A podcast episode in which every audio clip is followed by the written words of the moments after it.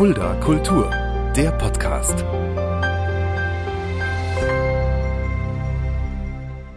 Hallo und herzlich willkommen. Das ist Fulda Kultur, der Podcast. Mein Name ist Shaggy Schwarz und dieser Podcast wird präsentiert vom Kulturzentrum Kreuz e.V. mit freundlicher Unterstützung der Stadt Fulda. Ja, im Kreuz, aber auch in der Stadt Fulda, kein Unbekannter, ist der junge Mann, der heute vor mir sitzt. Ein wunderbarer Künstler, David Weiß. Hallo David. Hi Shaggy. Parallel, während wir hier aufnehmen, läuft auch gerade eine Ausstellung von dir hier in, im Kunstverein Fulda mit ein paar Kollegen auch zusammen. Erzähl mal ganz kurz, was machst du denn für Kunst? Genau, ähm, die Ausstellung ist mit meinen zwei Freunden Andreas Schmelzer und dem Hardy Brehler, auch keine Unbekannten hier in Fulda. Ähm, was mache ich für Kunst? Äh, ich nenne es oft Traditional Organic Cyberpunk. Hm.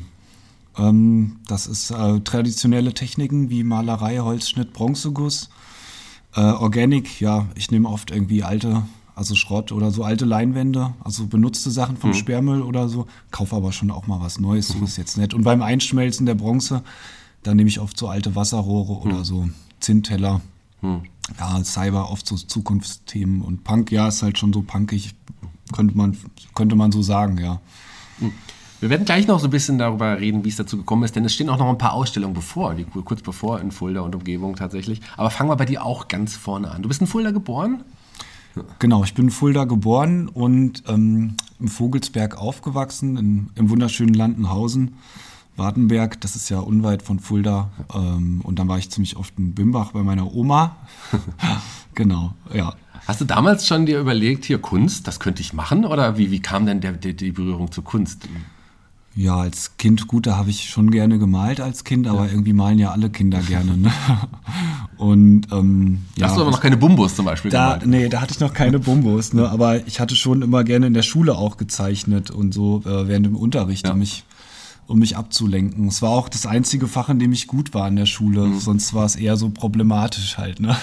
Über die Bumbus sprechen wir auch gleich nochmal für die Hörer, die die vielleicht nicht kennen. Du hast aber erstmal eine Schreinerlehre angefangen, also doch mal eine ganz andere Richtung. Ja, nach der Hauptschule ähm, hatte ich dann eine Schreinerlehre angefangen, ja. genau. Das war, hatte sich so ergeben nach, mhm. der, nach der Hauptschule. Gab es dann nur, sag ich mal, bescheidene Möglichkeiten und das war halt einer, mein Vater ist Hufschmied und der hatte den Mann gekannt mit dieser Schreinerei und das hatte ich dann aber nach einem Jahr abgebrochen. Mhm. Ich hatte dann irgendwie keinen Bock dann hast du noch Kaufmann gelernt. Ja. Kaufmann. Ähm, und tatsächlich noch mehr. Du, du hast mit Antonius gearbeitet, äh, Gemüsegärtner, eine Lehre da gemacht auch nochmal. Also richtig, ja. du hast dich quasi noch gesucht. Ja, ich habe mich gesucht. Ja gut, ich war eigentlich, glaube ich, damit beschäftigt, diese, eigentlich die Abschlüsse nachzuholen. Ja. Also ich hatte den Hauptschulabschluss. Ich hatte schon gedacht, dass ich gerne studieren würde. Ja. Und dann erstmal Realschulabschluss machen, halt durch eine Berufsausbildung halt, ne, als, naja, als Kaufmann im Einzelhandel dann, ne bei meiner Tante so ein kleines Lampengeschäft und dann, ähm, ja, und dann halt im, im Antoniusheim, jetzt Antonius Netzwerk, da hatte ich dann eine Lehre als Gemüsegärtner, weil ich habe schon immer gerne irgendwie so Gartenbau gemacht mhm. halt, ne? Und Pflänzchen großgezogen. Da dachte ich mir, Gemüsegärtner wäre doch super. Und da habe ich dann irgendwie Abendschule gemacht mhm. und, und äh, halt Fachabi nachgeholt. Aber da auch schon mit dem Ziel, irgendwas Künstlerisches zu studieren? Ja, was Künstlerisches zu studieren, das habe ich mir schon sehr gewünscht. Ja. Und, äh, aber das ist eben so ohne Abitur auch echt schwierig, da genommen zu werden mhm. an der Kunsthochschule. Ne? Mhm. Also man kann ja auch ohne Kunsthochschule, also Kunsthochschule geht ja auch ohne, man kann ja einfach Künstlerin, Künstler sein ohne, ohne, ohne Abschluss. Kann man, mhm. kann man genauso gut oder besser sein wie Leute, die studiert haben. Das sagt ja nichts aus. Aber ich muss schon sagen, dass ich auch Bock hatte zu studieren. Mhm. Hast du dann ja auch gemacht. Hat dann auch geklappt. Wie kam aber die Agrarwissenschaft noch dazu? Ja, ich hatte ja Gemüsegärtner halt gelernt, ne? Und ähm, hatte da schon so ein Fable für, für Landwirtschaft und Gemüseanbau. Ja, und dann dachte ich so, ja, dann hatte ich mich erstmal an der Kunsthochschule beworben in Dresden und dachte eigentlich, dass das klappt. Also der Professor bei der Mappenberatung war eigentlich auch ganz angetan und dann hat er gesagt, oh ja, ohne Abitur, also mit Fachabitur ist es schwierig, hm. ja fast unmöglich. Und irgendwie, ja, dachte ich, fange jetzt einfach auch mal was an oder so, ne, damit es irgendwie auch weitergeht. Und dann kann ich mich ja immer noch, immer noch bewerben ähm, für, für, für an der Kunsthochschule und so. Und, ja, und Witzenhausen fand ich gut, weil das hatte ich schon gekannt, irgendwie durch so überbetriebliche Lehrgänge und wusste, dass halt eine, eine Uni äh, für ökologische, nachhaltige Landwirtschaft, wo ich schon auch, hm. auch Lust drauf hatte, ne? Also hab immer noch. Hm. Wie hieß dann der Abschluss, den du gemacht hast? Das war dann ähm, ein Bachelor in ökologischer Agrarwissenschaft. Dich hat es dann aber auch so ein bisschen durch die, durch die Welt ge ge geführt danach. Ja, ich wollte immer eigentlich gerne reisen. Das hat sich aber irgendwie immer nie so, äh, irgendwie nie so richtig ergeben, weil ich irgendwie immer in irgendwelchen Ausbildungsverhältnissen war und das war ja mit 20 Tagen Urlaub oder 30 ja echt überschaubar ist. Ja. Äh, große Reisen und mit kleinen Geldbeutel ist da halt nichts, ne? Und dann dachte ich immer, Mann, ey, ich will echt nochmal verreisen und so. Und dann bin ich halt so früh Vater geworden, da war das eben auch ein bisschen schwieriger. Hm äh, mit so, sag ich mal so, ja. länger wegbleiben. Und dann hat sich das ergeben, dass ich zeitgleich dann, ich hatte an der Kunsthochschule dann schon angefangen, zeitgleich Agrarwissenschaft gemacht. Das lief so parallel und dann dachte ich, ich könnte doch diese Studiengänge irgendwie miteinander verbinden. Mhm. Und hatte vorgeschlagen, halt Beratungscomics mhm. zu machen, so halb Kunsthochschule, halb Agrarwissenschaften. Mhm. Das ging. Habe ich meinen Professor von der Kunsthochschule gefragt, habe gesagt, ey, die Agrarwissenschaft hat total Bock, so ein Comic-Projekt zu machen. Ne? Mhm. Ne? Und dann habe ich zur Agrarwissenschaft und habe gesagt, hier, die Kunsthochschule ist total heiß auf so ein Projekt. Mhm.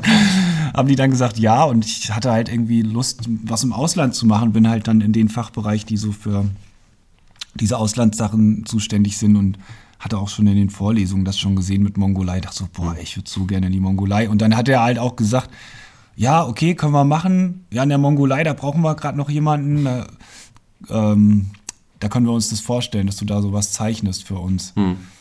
Ja, und dann ging das Schlag auf Schlag, habe ich so ein Stipendium gekriegt und dann bin ich da hingeflogen und dann äh, habe ich da Comics gemacht für die, äh, ja, so die nomadische Bevölkerung, nomadisch lebende Bevölkerung im, im, im Westen an der ja, chinesisch-kasachischen Grenze äh, über, ja, also die Ausbreitung der Wüste ja. zu stoppen, da so Weidemanagement und so Strategien dazu. Das waren im Grunde so Lehr- oder Beratungscomics, kann man das ja, so nennen? Beratungscomics ja. könnte man sagen, ja. ja.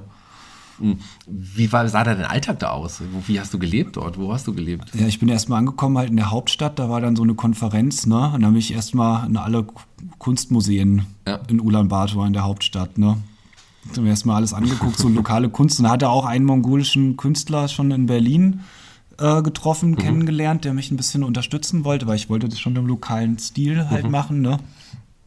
Bin dann da auch mal an die Kunsthochschule gegangen, um einfach mal zu gucken und mir Kontakte zu holen. Ähm, ja, und dann sind wir dann mit dem Bus dann irgendwie drei Tagesfahrt ins Altaigebirge und ich war dann eigentlich unterwegs mit einem japanischen äh, Wissenschaftler, der mhm. so über Adler, kasachische Adler jagt. Also die sind ja dann oft reiten die und haben so Riesenadler, mit denen die jagen. Und mit dem bin ich dann rumgefahren, also noch mit einem mongolischen Kollegen. Und ja, dann haben die mich auch mal irgendwo einfach gelassen bei, bei, so, bei so einer Familie. Da war ich dann mal ein paar Tage, hab dann der Jurte halt so bei denen gewohnt und da geschlachtet. Und mm, ja, ähm, das war eigentlich ganz gut. Da waren wir eigentlich viel unterwegs. Und ich habe halt viel gezeichnet und ich habe viel den Leuten so die Zeichnungen gezeigt. Also ich habe dann, was weiß ich, die Jurten und der Schafe, Ziegen halt in unterschiedlichem Style gemalt, ne, gezeichnet und den Leuten gezeigt und gefragt, so was ist am besten halt, ne? Ja.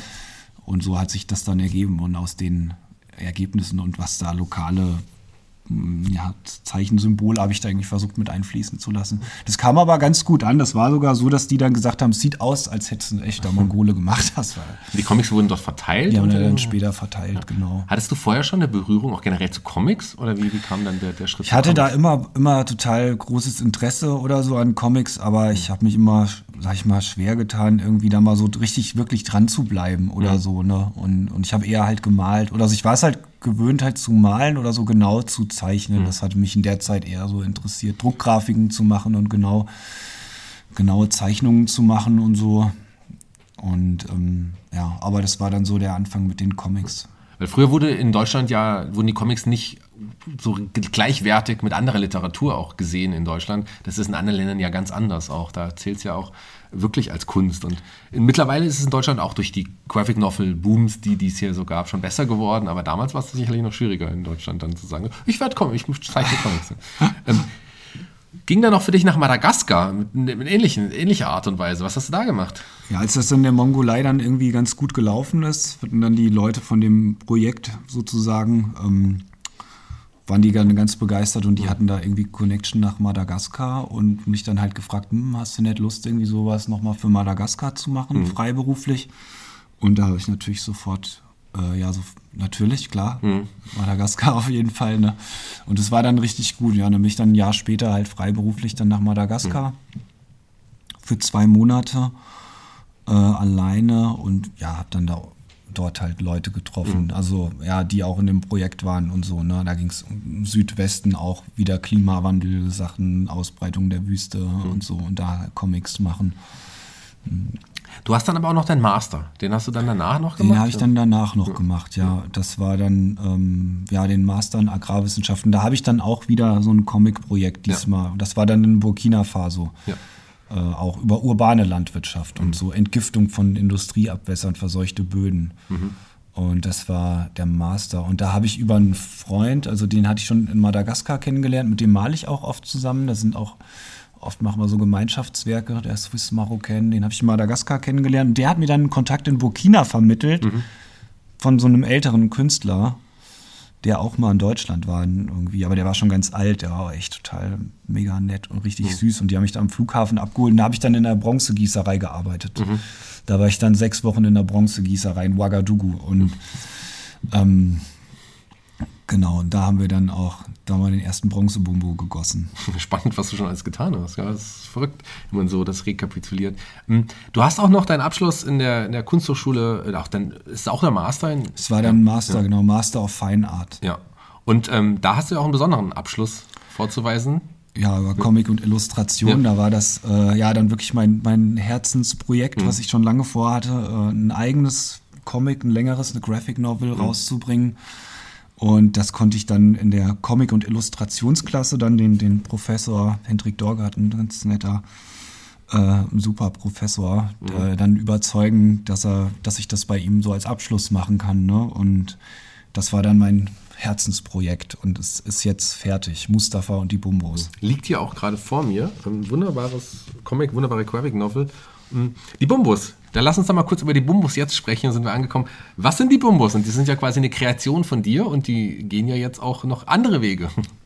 Ja, die Bumbos sind erstmal eine aussterbende Art humanoider Wiederkäuer, die sich von Blumen ernähren. Also, ja, humanoide Wiederkäuer könnte man ja sagen, also, ja, menschenähnliche Wiederkäuer, ne, die halt sich von Blumen ernähren.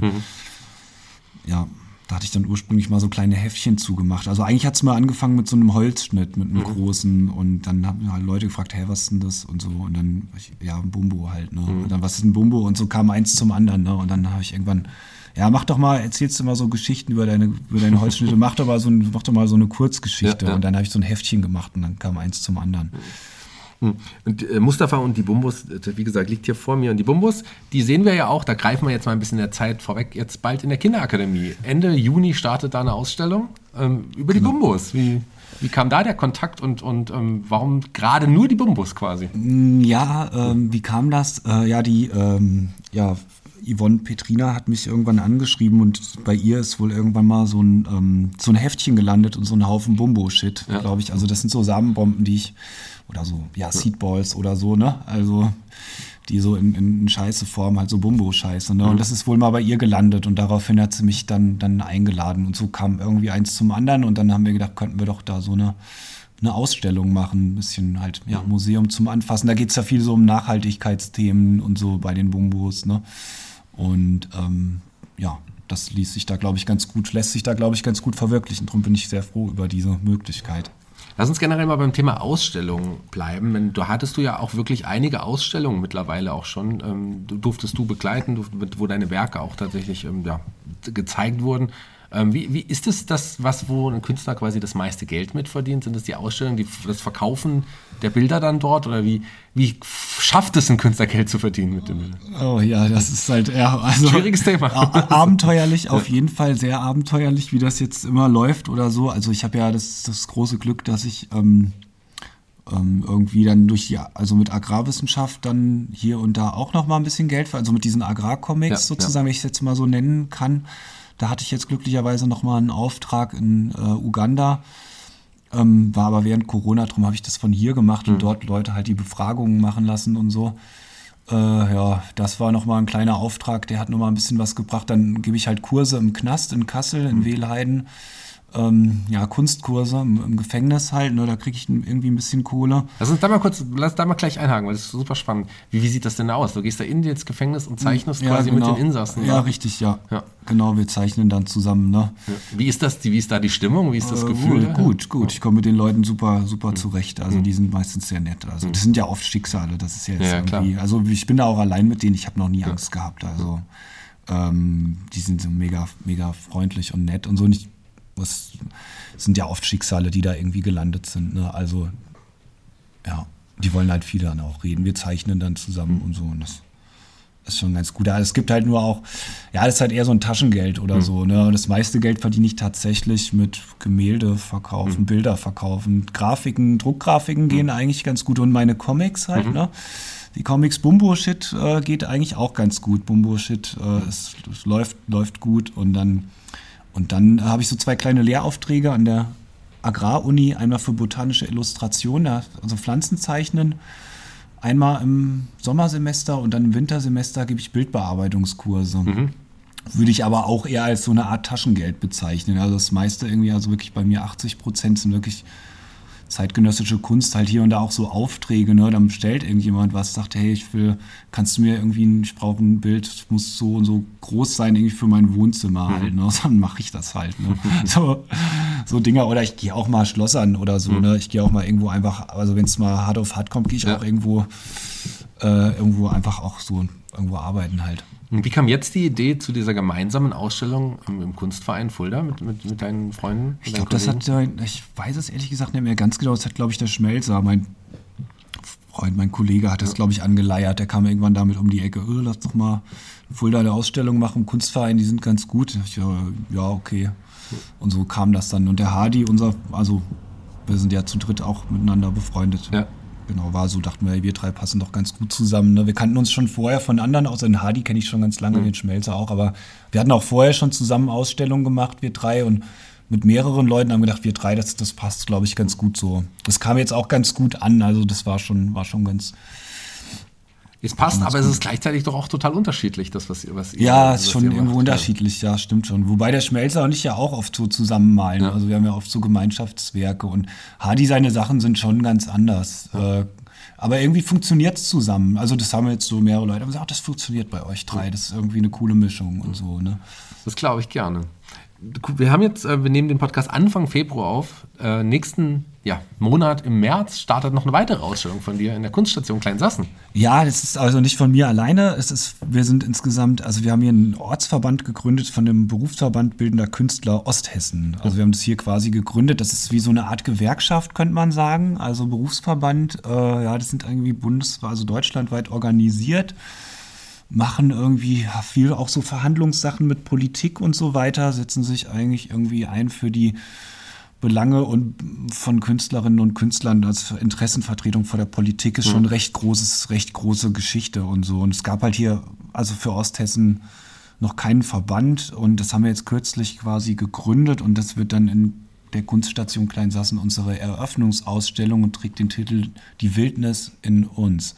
Und es ist aber Teil, also es sind zwei Ausstellungen dort. Also es ist noch so Wildnis, Wald und Wölfe von einer anderen Gruppe von Künstlerinnen, was, die sind von woanders. Und wir sind aber da integriert in diese Ausstellung. Und ähm, da ich der Vorsitzende, ich, also die haben mich zum Vorsitzenden gewählt, also jetzt irgendwie, naja, gut.